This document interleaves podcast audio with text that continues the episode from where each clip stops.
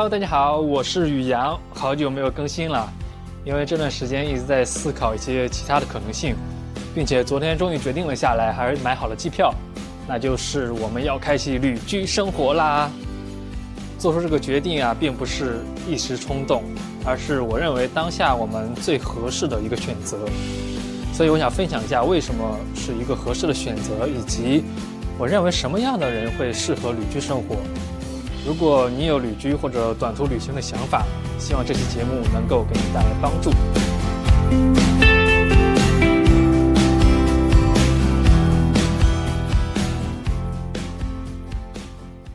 旅居生活呢，其实已经在我的 routine 里放了很久了，可以说是向往已久的生活方式。我是在互联网行业里面做软件开发的工作嘛，身边大多数人也都是在各种大厂里工作了好多年的同事。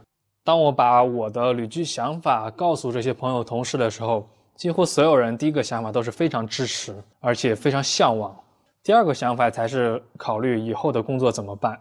朋友们的这种表现其实给了我很大的鼓励和支持，让我意识到，嗯，原来我们大家都有选择生活方式的权利。所以说，旅居生活也可以成为一个我的生活方式之一。至少现在我能够去尝试它。不论未来是选择继续工作，还是说创业，还是做自由职业者，当下有这个最好的机会，我就应该去体验它。那为什么说是最好的机会呢？这里有两个好消息。第一个好消息就是我从公司毕业啦。这个毕业是在互联网公司里面的用词，其实就是跟公司解除了劳动关系。每次提到这个消息的时候，我都是非常开心。刚被调整的时候，大家都会投来羡慕的目光，就像过年拜年一样，恭喜恭喜，恭喜离职啊，恭喜离职，真的是这样。我感觉大家的想法其实都差不多。这个班除了能给我一些薪水之外，提供不了任何的价值。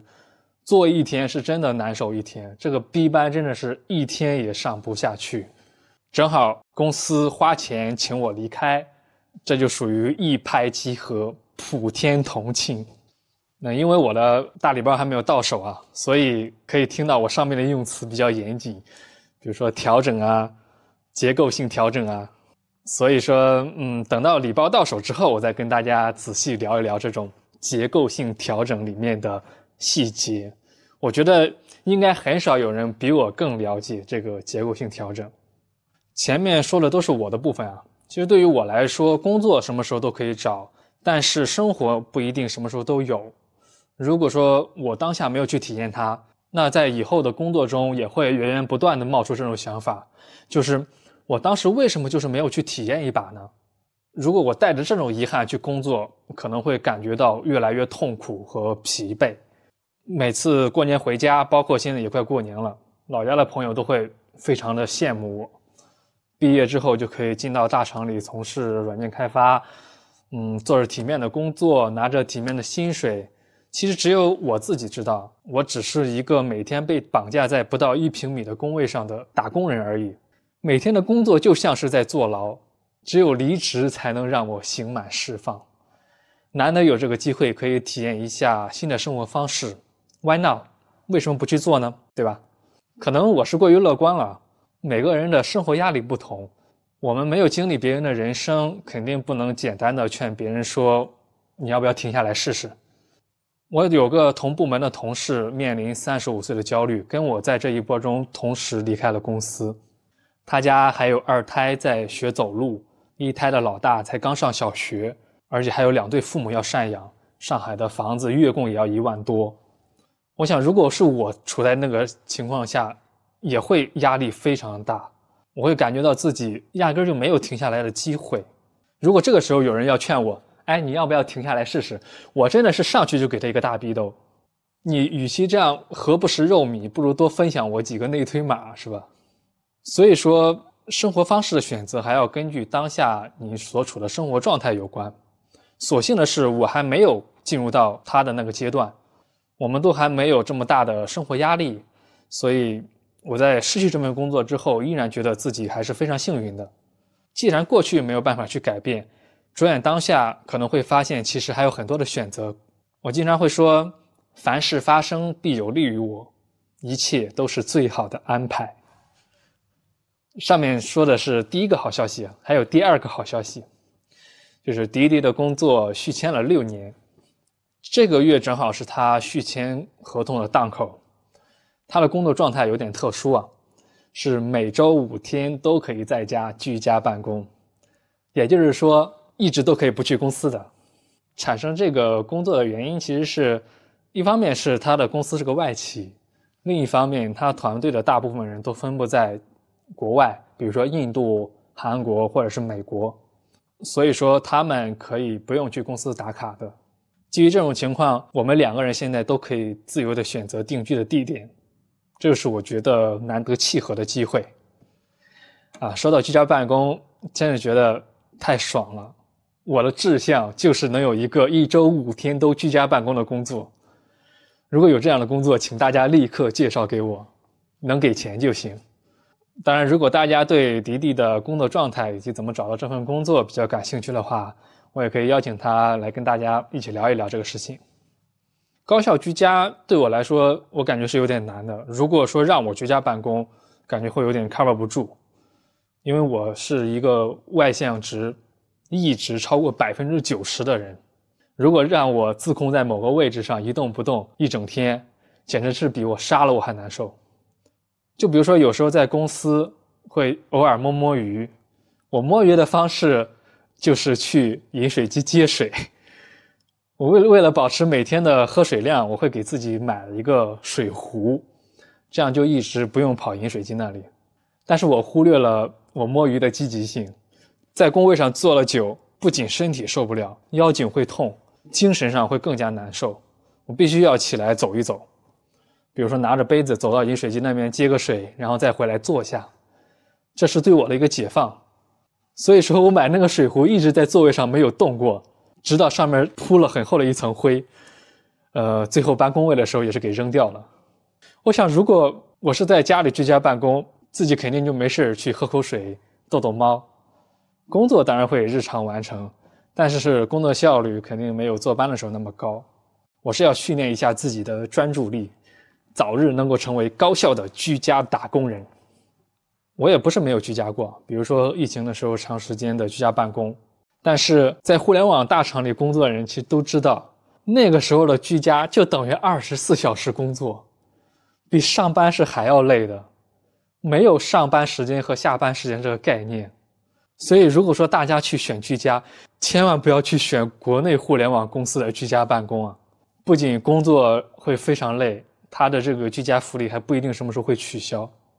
总结一下今天的主题，两个好消息，一个是我进入了一段 gap 期，另一个是迪迪的合同顺利续签，可以继续的居家办公。综合的来说，就是满足了我们既要又要的一个条件。机会难得，就趁着这个时候出去定居一段时间，不仅会收获新的工作体验、生活体验，还可能会找到自己的新的发展方向。所以我们商量一下两个人的分工，整趟旅居呢就很荣幸的由我来主持啦。这样的话可以让迪迪拎包入住，无缝衔接。后面我会以播客的形式来跟大家分享我们的成长过程。说了这么多，当下的节点到底什么样的人才适合旅居呢？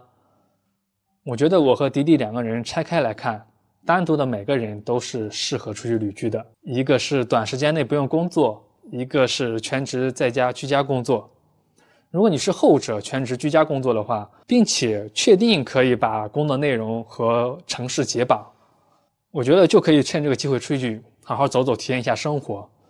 周一到周五还是正常工作，节假日的话就去体验一下新的城市，工作生活两不误，既可以体验着四线城市的消费水平，又享受着超一线城市的薪酬福利，简直不要太爽啊！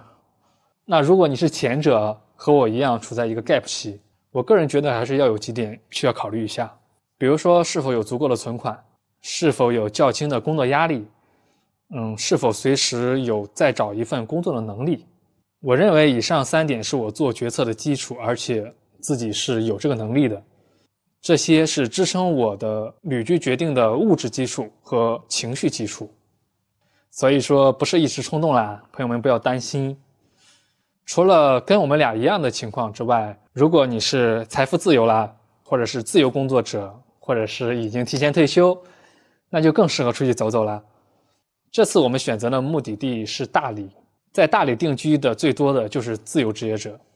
我认识一些大理的手工艺人、画师、占卜师等等，还有一些科技项的，比如说做海外 AIGC 项目的，嗯，做设计的，以及一些独立开发者等等。他们在追求生活的同时，仍然没有停下来奋斗的脚步。所以对我来说，这场旅居并不是为了停下来，而是想要探索一下更多的可能性。我在上学和刚上班的时候，其实也是挺激自己的，白天上班，晚上刷题，很多时候就想要不要直接躺平算了。但是生活总是在推着自己，不停的去面对下一个人生选择。我生怕哪一个选错了，会远远的落后于同辈人。所以我能够看到。其实更多的人不希望自己停下来，可能当下正在面临巨大的生活压力，就像我前面说的同事一样，或者说正在事业上升的黄金期，再或者像我一样执着于同辈压力，生怕稍微停一下就会落后于人。